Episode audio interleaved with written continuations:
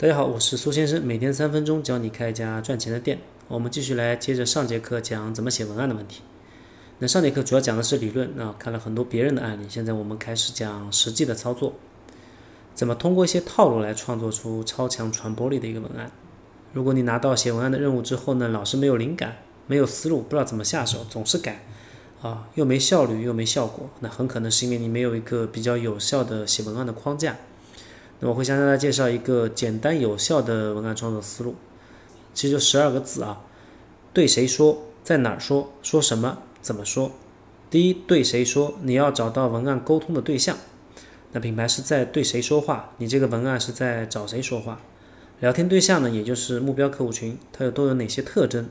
它是老客户呢，还是死忠粉呢，还是路人啊？把这些问题弄清楚呢，更有利于我们进行一个文案的创作。这就好像你要去追求女神啊，当你知道了她在乎什么、喜欢什么，你跟她进展到什么程度了，你就会知道应该跟她聊什么更容易追求成功。那人家喜欢花花草草，你天天跟人家聊手机、电脑，肯定成功率会下降的，对吧？第二，在哪儿说？找到文案的表现形式。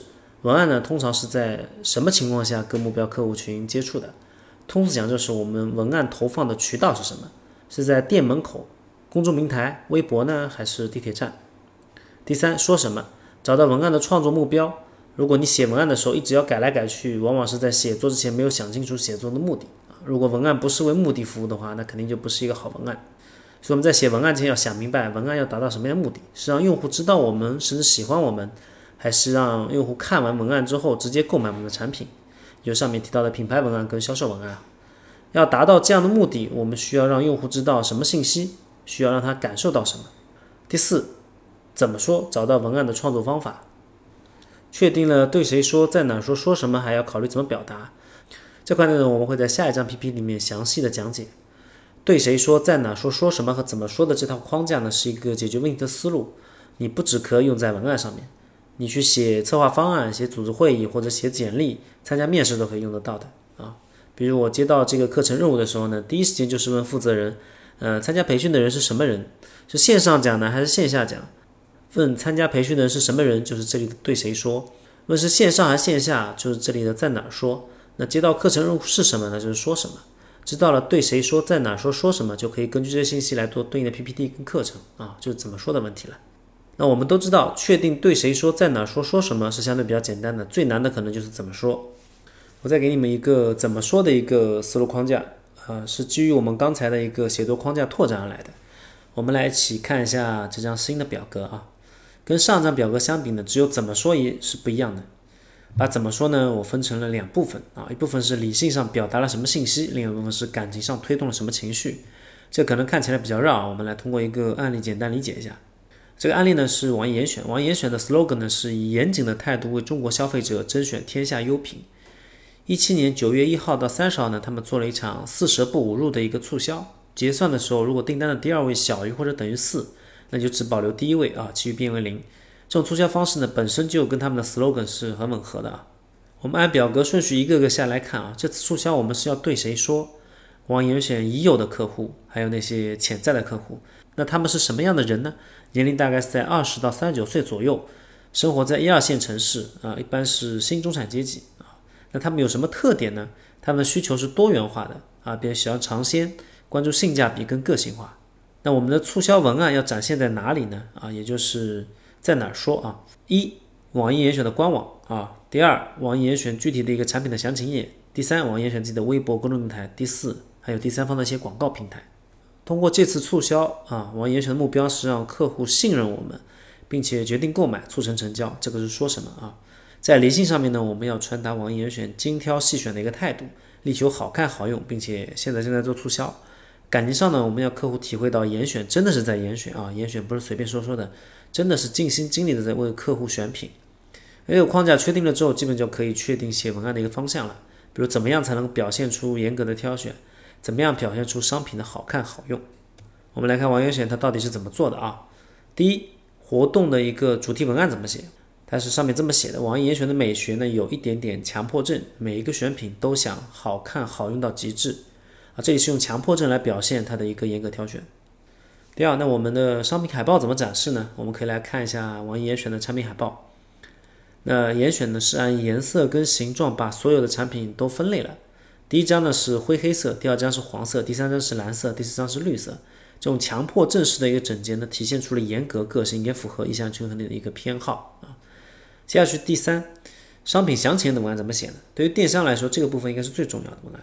那比如下面这款行李箱，商品宣传海报上面有明确写着好看好用，那好看是用图片展示就好了，对吧？那好用怎么体现呢？严选就在商品详情页放了一个极限测试耐用保证的一个说明。上面详细说明了王严选是怎么样保证这个商品好用的。下面有一些很具体的数字啊：三千次拉杆耐疲劳性能测试，二十八公里崎岖路面连续跑步，四小时箱体负重测试，两百五十次以上震荡冲击性能测试，一百六十千克耐冲击性能测试。那我们再来看一个床上用品四件套的案例，详情页上也有一个严选历程的一个说明啊，详细说明了严选团队是怎么样。嗯，跟着这个原材料跟工艺，严格的把握这些细节啊。他们去了哪些地方，对吧？从原材料的选择到染印上色，再到制造工艺，每个环节都是在严格把控的。总之就告诉你，商品它不是随随便便能上架的，都是经过严格的一个挑选和把关的。整个促销活动，从活动的主题、活动的主题文案啊，还有商品的展示方式，单个商品的描述，没有一个元素是多余的，都是为了它的主题服务的。全都是为了打破大部分人对网易严选最初的印象，感受到网易严选在选品上的挑剔更严苛。好了，写文案的一个框架我也说完了啊。文案不管怎么样有框架，它还是一个创造性的内容啊。所以写文案的知识点呢，其实技巧都会比较琐碎。我们接下去会学一些看完就论的小技巧、小套路啊，也会有一些小练习啊。你可以到时候拿出纸笔自己试一下，也算是写文案的一个捷径啊，帮助大家能快速上手啊。小技巧一，写有画面感的文案。那视觉呢是最直观的一个感受啊，毕竟眼见为实啊，耳听为虚啊，所以文案是一定要有画面感。那么如何写出有画面感的文案呢？这里有几个小技巧。第一，用具体的名词，多用具体的名词，少用抽象词。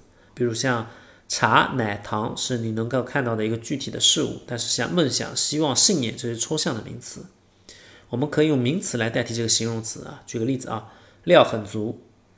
第二句是半杯都是料，半杯两个字加上去之后呢，整个文案的画面感就来了。你能想象出来它大概有多少的料啊？这个是数一烧仙厂的 slogan 啊，是非常好的一个文案。还有要用一些分类名词，不要用种类。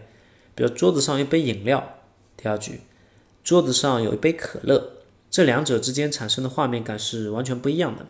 饮料它是一个品类，没有具体的形象记忆。它可能是可乐，也可能是雪碧，也可能是白开水，对吧？你说饮料，别人脑子里想象不出来具体的一个东西的。但是可乐呢，它是特质，它是有具体画面信息的。比如说说起可乐呢，脑子一般都会有一种深色的液体，有气泡，喝起来有清凉的刺激的感觉，这个就比饮料要画面感多了。第二，用比喻来代替形容词。除了用名词去代替形容词，还可以用比喻或者拟人啊去替代这个形容词啊，反正就是尽量把形容词全干掉啊。举个例子啊，那个人真的是又蠢又懒啊。第二句，那个人像猪一样，懒和蠢呢是形容词，它是没有画面感的。但是猪在大众印象里面就是懒跟蠢的一个代名词，你一说猪，你就能想到猪，对吧？你就想象出猪的形象，也能想象它又懒又蠢。再比如，我们怎么去形容这个西瓜甜？怎么去形容这个奶茶冰呢？我这边简单举三个例子啊，西瓜怎么甜呢？西瓜很甜，甜过初恋，甜过初恋。这个是老奶奶卖橘子的文案，它也可以用在西瓜上面啊，你可以嫁接上来。西瓜很甜，甜过冰冰。这个冰冰呢是个人啊，大家应该都知道啊。这个文案呢，如果趁着冰冰火那段时间是非常好的，有画面感，而且自带热度。如果冰冰的热度没了呢，年轻人如果不认识了，这个画面感就没有了。奶茶怎么冰呢？奶茶很冰，冰过前任的心，这个也很好理解啊，除非你没有前任。第三，用动词去代替形容词。动词是可以让文案整个动起来，啊，让文字变成有画面感啊。比如说我很生气，呃，第二种表达是算了，杀人犯法。哪种表达更有画面感呢？肯定是第二种，而且这种表达更加生动有趣，让人有印象，对吧？再比如给沙发写文案，第一种表达每天回到家我都很累，幸好沙发很柔软，一觉睡到天亮。这里的累是一个形容词啊，它不是够具体，它不够有画面感。那第二种表达。每天一回家就扑倒在沙发上，幸好沙发很软，一觉睡到天亮。那第一个累呢？它其实没有讲具体怎么个累法，对吧？这个扑倒这个词呢，用动词代替累这个形容词，不仅写出了累的具体程度，而且能够让你更有画面感，你能想象出来是什么样的一个情况。小技巧二：写有节奏感的文案。好文案都是有韵律，它有自身的一个节奏感，出场就感觉自带 BGM，有的时候都能让人唱起来。好，我们看一下一个陌陌的案例啊，这个案例是比较有名的。别和陌生人说话，别做新鲜事，继续过平常的生活。胆小一点，别好奇，就玩你会的，离冒险远远的。有些事想想就好，没必要改变。待在熟悉的地方，最好待在家里，听一样的音乐，见一样的人，重复同样的话题。心思别太活，梦想要实际，不要什么都尝试，就这样活着吧。那怎么样把文案写出这种节奏感呢？第一，你要用一个简洁的短句啊。刚才看到一个陌陌的案例里面，所有句都是在八个字以内的。很多品牌的 slogan 也都是一句话，比如说美团的吃喝玩乐全都有，啊，唱吧的玩音乐就上唱吧。再比如我们的草莓奶盖的产品文案就是新的一年新的霉运啊，也是比较短的，就八个字。第二个用并列句式，它没有好的结构呢，它就没有好的文案。句子用词呢必须是非常一致的啊，动词应该是用同一种时态，人称的单复数呢一定要明确清楚，全部要一致，不能混乱。不管是平行的还是重复的并列句式，只要结构清晰，沟通就会很流畅啊，就会很清晰。结构清晰的文字呢，也会更有力量，更容易穿透人心。比如统一润滑油，多一点润滑，少一点摩擦，并列的啊。百利香皂，今年二十，明年十八。还有两个我们自己的产品文案，人丑嘴不甜，脾气不好还没钱，这四特点就是一个并列，可以都行没关系，这个也是一种并列。第三，押韵，押韵是能让你的文案变得流畅，像歌一样能唱出来。那什么是押韵？大家应该都知道的，比如诗经的关关雎鸠，在河之鸠。窈窕淑女，君子好逑。这边的鸠、周、求就是相互押韵的一个文字。下面两个呢是影响力比较大的押韵文案，一个是大宝的，想要皮肤好，早晚用大宝。好宝都是有凹的这个音的。一个是卖钻石的，钻石很久远，一颗永流传。远传都是有弯的音的啊。还有我们自己的案例，碌碌无为的一个红茶的文案里面呢，是曾经年少爱追梦，一心只想往前飞，行遍千山和万水，最后还得自己睡。这边的水和睡，它也是押韵的。第四，双关或者玩一些文字游戏。双关如果恰到好处的话，文案就会有很有味道啊，很有趣。如果玩的不好的话，当然也会适得其反啊。杜蕾斯玩双关跟文字游戏是最擅长的，就跟它的品牌属性有关系啊。那上次也有玩崩的时候啊，就是跟喜茶那一次啊，就是反例。杜蕾斯的微博文案呢，基本上都是蹭热点、节假日为主的，一般是图文配合，单打文字是不够的，所以微博这边把图片也贴到 PPT 里面来。第一个呢是世界读书日的文案，纸上得来终觉浅，觉知此事要躬行。哎呀，你知道他在暗示什么，但他又没有没有说破，对吧？第二章是《流浪地球》上映的一个文案，在进入的轨道之前，我流浪了很久。你肯定也知道他在什么东西在流浪啊，要进什么轨道啊？一三年光大银行有出过一个乌龙事件啊，杜蕾斯的文案就是光大是不行的啊。这个图我没找到，有可能是网友杜撰的啊，这个就是有点擦边球了啊。下面一个文案呢是宝马 mini 的文案，在听的肯定有 mini 的一个粉丝啊。别说你爬过的山只有早高峰，我们也有写过一些双关的文案，比如说前男友过得比我好的一个产品文案，你的前任什么都短，可你的人生还很长。这个短呢，它就是双关的，你可以理解成有很多种可能。小技巧三，写有温度感的文案，文案也是有温度的，如果温度太高的话会烫伤顾客，如果温度太低的话会显得过于冷漠。文案应该像一个人一样，保持一个比较适中的温度啊，这样会比较让人舒服。那我举个两个极端例子，一个是高温的，一个是低温的。那高温的例子啊，你产品或者服务过于高涨，就把消费者吓跑了。比如说你感冒了，看医生啊，医生不仅给你开了感冒药，还热情的推荐你做一些保健服务。这时候你感受到的肯定不是医生的热情，反而是会觉得医生他有什么目的，有什么企图，对吧？也就是说，温度过高或者超乎寻常的热情呢，是会激活消费者的一个自动防御系统的。即便你的关心是善意的，也会误认为是图谋不轨。如果相反，产品或者服务温度过低，冰冰冷冷的爱理不理，那么消费者会觉得你难以接近。消费者觉得你没有把它放在心上，自然而然就不会把你放在心上。那怎么样去保持一个好的一个文案温度呢？第一，要真诚。比如大众甲壳虫的一个文案，它很丑，但是它能够带你去想去的地方。这说明说明一下啊，刚出的时候大家可能都觉得甲壳虫很丑，不像现在大部分人都觉得甲壳虫很可爱好看啊。是这样排名第二的一个租车品牌，我们是老二，所以我们更努力啊！这个也是一个很真诚的文案。第二，关心人，帮助人，每个人都是希望被关心的，关心别人可以让品牌增加一个存在感。我们也很难去拒绝一个想要帮助你的人，对吧？特别是遇到困难的时候，一个人突然出现帮你脱离困境，绝对是要加分的。比如说，举个例子啊，累了困了就喝东鹏特饮，还有就就是感冒灵的视频广告，大家可以去搜一下啊。还有前段时间高考季，那知乎出了一个给那个考生打气的文案，视频文案也是很不错的啊。我这边就没法放视频了，大家可以搜一下。第三，帮顾客说话，这个就是跟消费者站在一队啊，替他们发声。消费者心里可能藏着很多话，他们没有机会表达，或者不擅长表达，但是你的品牌呢就可以帮他表达。比如说我们今天看的一些安奈学的案例，就是在为女性发声。下面这个案例呢，是一个运动品牌给爱运动的女性说的话。如果说女人是水做的，那我们大概是汗水做的吧。还有我们写过一个文案，安慰那些被绿的人啊。谁年轻时没爱错过人？我年轻时还希望去草原骑马呢。小技巧四：写有故事感的文案。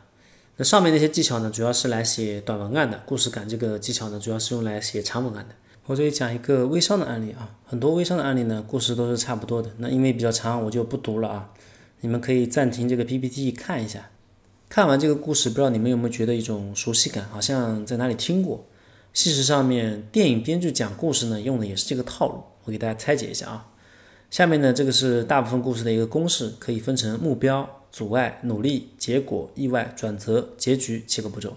刚才那个案例里面呢，目标呢是想要振兴家族的一个老手艺，传承六百年回族的一个古法秘制美味牛肉，成就一番事业。阻碍呢是朋友的质疑、老公的不理解、公婆的反对，还要带一个嗷嗷待哺的孩子，一手策划这个事业，还要把单位工作做到领导满意。努力，开始三年工作日程是百分之两百只有饱和状态，每天要去门店、酒吧、KTV、小卖部地推，一个人经常忙到凌晨两点才睡觉。结果有很长时间都没有接到订单，还要受到人的冷脸和嘲笑，背负着巨大压力，每天身心俱疲，感觉渺小又无助，有时候甚至怀疑自己能不能实现梦想。意外有一次在微信上通过朋友介绍接到一个五万块的一个牛肉订单，兴奋的睡不着觉。转折把订单送到顾客那里，发现货梯坏了，门口的保安也不帮忙，那只好自己一箱一箱的往上背，吃了不少苦头。结局。终于通过自己努力感动了客户，受到了客户的信任，事业越做越红火，还帮数千名全职妈妈实现了一手带娃、一手创业的小梦想。下次你们去看电影的时候，也可以拿这个套路对着看，大部分情况下都是能对得上的。所以说自古套路得人心，我们可以把上面的故事公式呢稍微缩减一下。那金字塔原理里面有讲故事的方法，写引言的时候呢，有遵循类似的一个公式啊，它是这样的：背景、冲突、疑问、答案啊，这个是比较简短的一个方式啊。这个可以作为写品牌故事的一个方法。大部分品牌故事呢都不会像上面微商这么长啊。我们可以套几个品牌故事进去啊。雷军是数码发烧友，喜欢玩手机。当年给诺基亚写信反馈问题，得不到满意的答案，怎么办呢？雷军一怒之下就自己做手机了。朵亚的老板以前经常出差，住各种酒店，用酒店洗发品来洗发，从一头亮黑的头发变成了光头，怎么办呢？老板决心开一家洗发用品不会秃顶的、让人放心的酒店。顺便说一句啊，这个酒店品牌刚刚最近要上市了啊，小乐西瓜，这个西瓜我每年都会买啊，当然不是因为他们故事讲得好，是因为他们西瓜还真的不错。呃，他的故事也很典型，适合微商。小乐西瓜创始人是高考状元，南开大学毕业，天天化妆，踩着高跟鞋，做着让人羡慕的央企工作。突然有一天，三岁的小外甥因为白血病去世，身边的一个食品安全问题频繁发生。只有创始人的儿子刚出生，那怎么办呢？要是儿子也得白血病怎么办？创始人决心辞去了工作，回到农村，脱掉高跟鞋，穿上干农活的鞋。决心种绿色健康的西瓜。这个时候，有人可能要说了啊，要是我没有故事怎么办？怎么写品牌故事？那我们刚才说的所有的品牌故事，不是被润色过的呢，就是完全虚构的。大家不要把故事当真啊。接下去呢，我们做一个简单的练习啊。这是一个新品牌，叫纸茶，slogan 呢叫现代唐风茶铺，IP 形象呢是唐小芷，大家可以看一下 PPT 啊，是一个胖胖的，有点像杨贵妃的形象啊。现在请大家发挥一下想象，创造一个品牌故事啊！我给大家构思五分钟，那你可以暂停一下音频，然后看着我的 PPT 写一写啊，给你自己五分钟时间。我这里就不空音五分钟了啊，你自己把握时间。我这里呢会提供四个写故事的一个思路，大家可以参考一下。第一，爱情故事，林小天为唐小芷开的一家奶茶店。第二，创业故事，知名设计师唐小芷发现没有纯正中国风的奶茶品牌，决心自己开一家唐风奶茶店。第三。老树嫩芽唐风饮料店源自一九八七年。第四产品故事：唐小芷游历东南亚，被当地添加植物香料的饮品做法吸引，回国后专门研究花草茶，从风味到口感都有深刻而且独到的见解，然后就创立了品牌纸茶。大家可以拿这几个思路再试试写上面的品牌故事。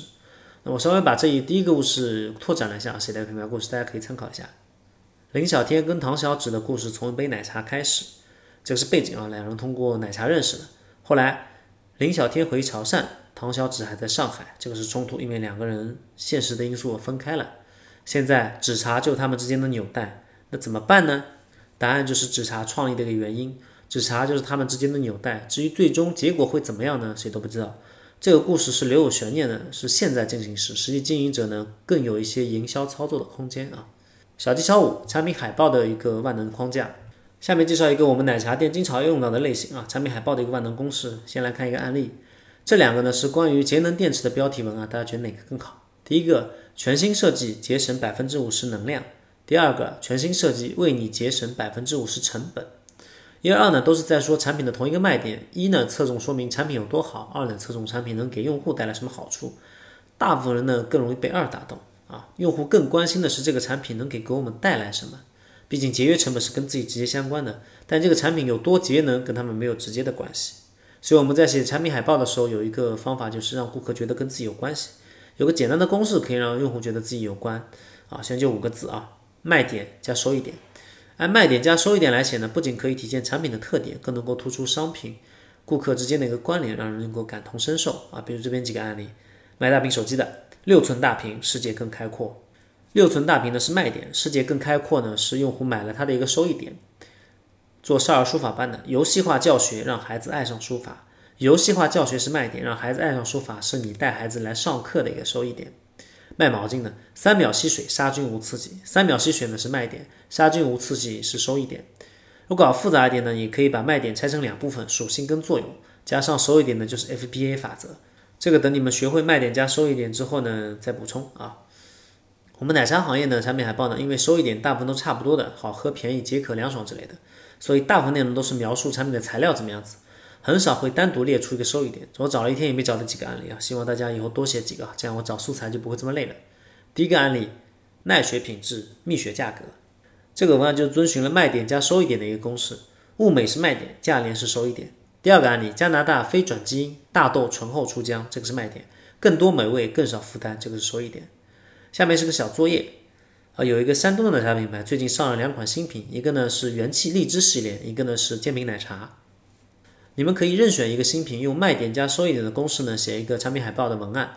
这要特别说明一个问题啊，因为每个品牌呢定位上有点差异，所以需要的文案气质呢是很有区别的。比如拿我的上茶文案给这个品牌呢，肯定是不行的，完全不匹配。大家就当是个练习啊。